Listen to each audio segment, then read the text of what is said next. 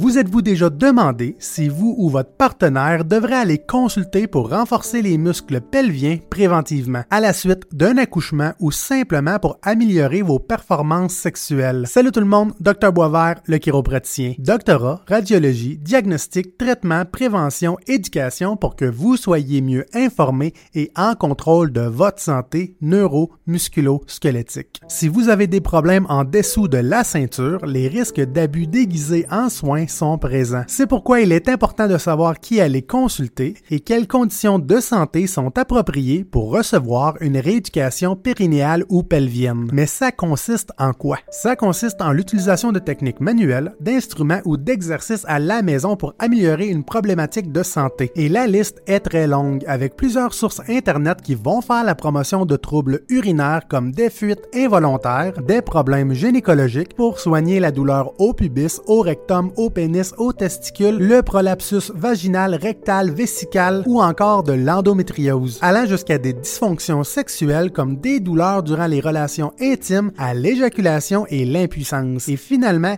des dysfonctions anorectales comme avoir des douleurs en allant à la selle, le syndrome du côlon irritable et la constipation. Je vais encore me répéter, mais rappelez-vous toujours que quand une personne ou une source Internet associe une panoplie de conditions de santé avec une thérapie ou en vous offrant la clé unique à tous ces problèmes, c'est un drapeau rouge flagrant qui va nécessiter un regard plus critique de votre part pour éviter de vous faire avoir financièrement. De plus, il n'y a rien de gratuit. Si on vous offre des vidéos, un programme ou une consultation d'introduction gratuitement, c'est pour mettre le pied dans la porte de votre confiance pour possiblement, graduellement, enfoncer des incertitudes et des peurs qui pourraient motiver des dépenses monétaires non éclairées et impulsives de votre part. Si vous avez des questions, des incertitudes ou vous voulez avoir du support dans votre prise de décision, j'offre en tout temps des consultations en vidéoconférence ou du clavardage intitulé Parlons Santé, disponible sur mon site internet au cliniquepsb.com. Les techniques manuelles consistent en l'utilisation des doigts pour venir faire des points de pression, des étirements, des résistances, des contre-appuis pour détendre ou renforcer les muscles d'une région affectée. La rééducation par instrument se fait via l'électrostimulation des nerfs et des muscles affectés par la dysfonction en utilisant des légers courants électriques pour solliciter le plancher pelvien et les organes sexuels. Ou encore, la rééducation par biofeedback, aussi référée comme des appareils de rétrocontrôle instantané, qui mesureront la force musculaire grâce à des petites sondes munies de capteurs de pression ou d'électrodes. Finalement, des exercices spécifiques appelés Kegel, créés par un gynécologue du 20e siècle, Arnold Kegel, pour renforcer les muscles du périnée et maximiser votre autonomie à la maison. Il est possible de voir différents types de thérapeutes offrir ce genre d'approche thérapeutique et il peut être difficile de savoir qui consulter pour avoir une personne compétente mais surtout qualifiée en face de vous. C'est pourquoi il ne serait pas recommandé d'aller chercher de l'aide avec un thérapeute qui ne fait pas partie d'un ordre professionnel de santé. Par conséquent, au Canada, Québec, évitez les ostéopathes, les naturopathes, les homéopathes, les kinésithérapeutes ou les massothérapeutes puisque le diplôme de formation est donné par des écoles privées peu réglementées à l'échelle gouvernementale et non pas d'ordre professionnel assurant des standards d'éducation,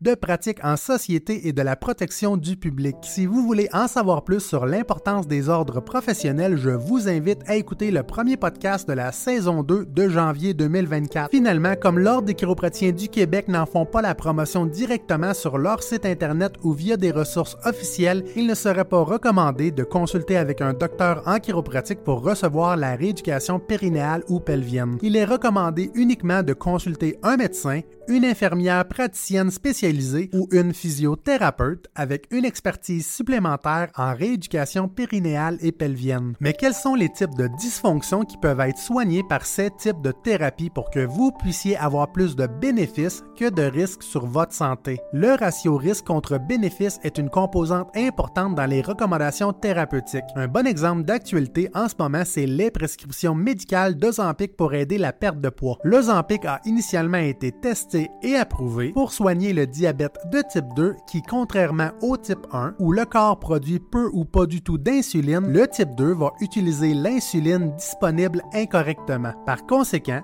ce médicament-là devrait uniquement être limité à cette utilisation et toutes les autres utilisations ne seraient pas supportées scientifiquement en apportant plus de problèmes de santé et un ratio risque contre bénéfice bénéfices défavorables pour les patients et patientes. De plus, les personnes qui le nécessitent vraiment pour soigner leur diabète ne sont plus capables de s'en procurer parce que rapidement, la demande pour la perte de poids a dépassé l'offre et les capacités industrielles, ce qui engendre beaucoup plus de problèmes qu'il ne règle de solutions. La pyramide du niveau de preuve scientifique est importante pour essayer de comprendre objectivement si une thérapie est plus efficace que l'inaction. C'est très important pour moi en clinique parce que quand j'ai besoin de faire des références à d'autres professionnels de santé, je dois m'assurer que je ne vais pas nuire mes patients et patientes à travers cette recommandation. Tout en bas de la pyramide, nous avons des avis d'experts, des études de cas et tout en haut, les études contrôlées randomisées. Mais encore plus haut, les revues systématiques et les méta-analyses qui ont été utilisées pour créer la vidéo YouTube et le podcast. Les études de cas et les séries de sont très bas dans la pyramide, puisqu'ils offrent peu de standards d'évaluation, mais surtout augmentent le risque de données erronées par le biais de confirmation, en recherchant en priorité les informations qui confirment sa manière de penser, en négligeant tout ce qui pourrait la remettre en cause. Finalement, ils ne prennent pas en compte le temps normal de cessation des symptômes sans traitement, et donc pourraient montrer des bénéfices à travers le temps, à travers les traitements qui auraient pu être comparables à une personne n'ayant jamais consulté pour cette condition. Les études contrôlées randomisées sont quant à elles le plus haut niveau d'évidence scientifique avant les revues systématiques et les méta-analyses. Donc le rêve, ça serait d'avoir une méta-analyse de toutes les revues systématiques n'ayant que des études contrôlées randomisées qui souvent est extrêmement difficile à faire dépendamment de la question ou de la thérapie étudiée. Les évidences du moment semblent faire la recommandation des techniques de rééducation périnéale et pelvienne pour diminuer la douleur, soigner l'incontinence urinaire ou pour traiter les symptômes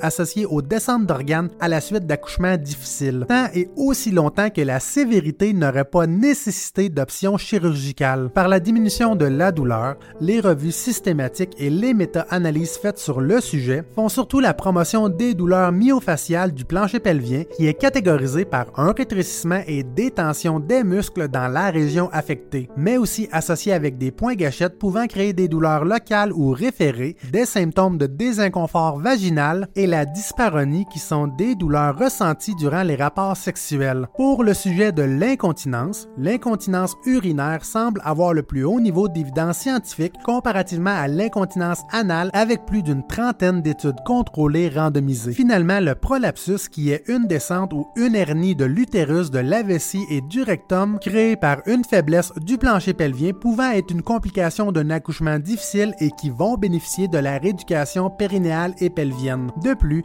les chercheurs sont très clairs sur le fait que si la sévérité de l'incontinence et du prolapsus nécessitait une chirurgie, la rééducation avant ou après chirurgie n'offre aucun bénéfice et ne serait pas recommandée. Contrairement à certaines sources sur Internet, je n'ai vu aucun support dans la littérature pour améliorer les fonctions sexuelles si elles n'étaient pas associées initialement avec des douleurs ou modifiées négativement suivant la naissance d'un enfant, ou encore pour soigner l'endométriose. Plus, il est fortement recommandé de combiner plus d'une option de rééducation, donc de ne pas uniquement offrir des thérapies manuelles et de les jumeler avec de l'électrothérapie et ou du biofeedback et ou des exercices pour maximiser les résultats cliniques. Similairement au traitement des douleurs neuromusculosquelettiques, il ne serait pas recommandé pour un docteur en chiropratique ou un physiothérapeute d'utiliser uniquement des ajustements, des mobilisations, des étirements ou des exercices pour soigner la douleur. Les recommandations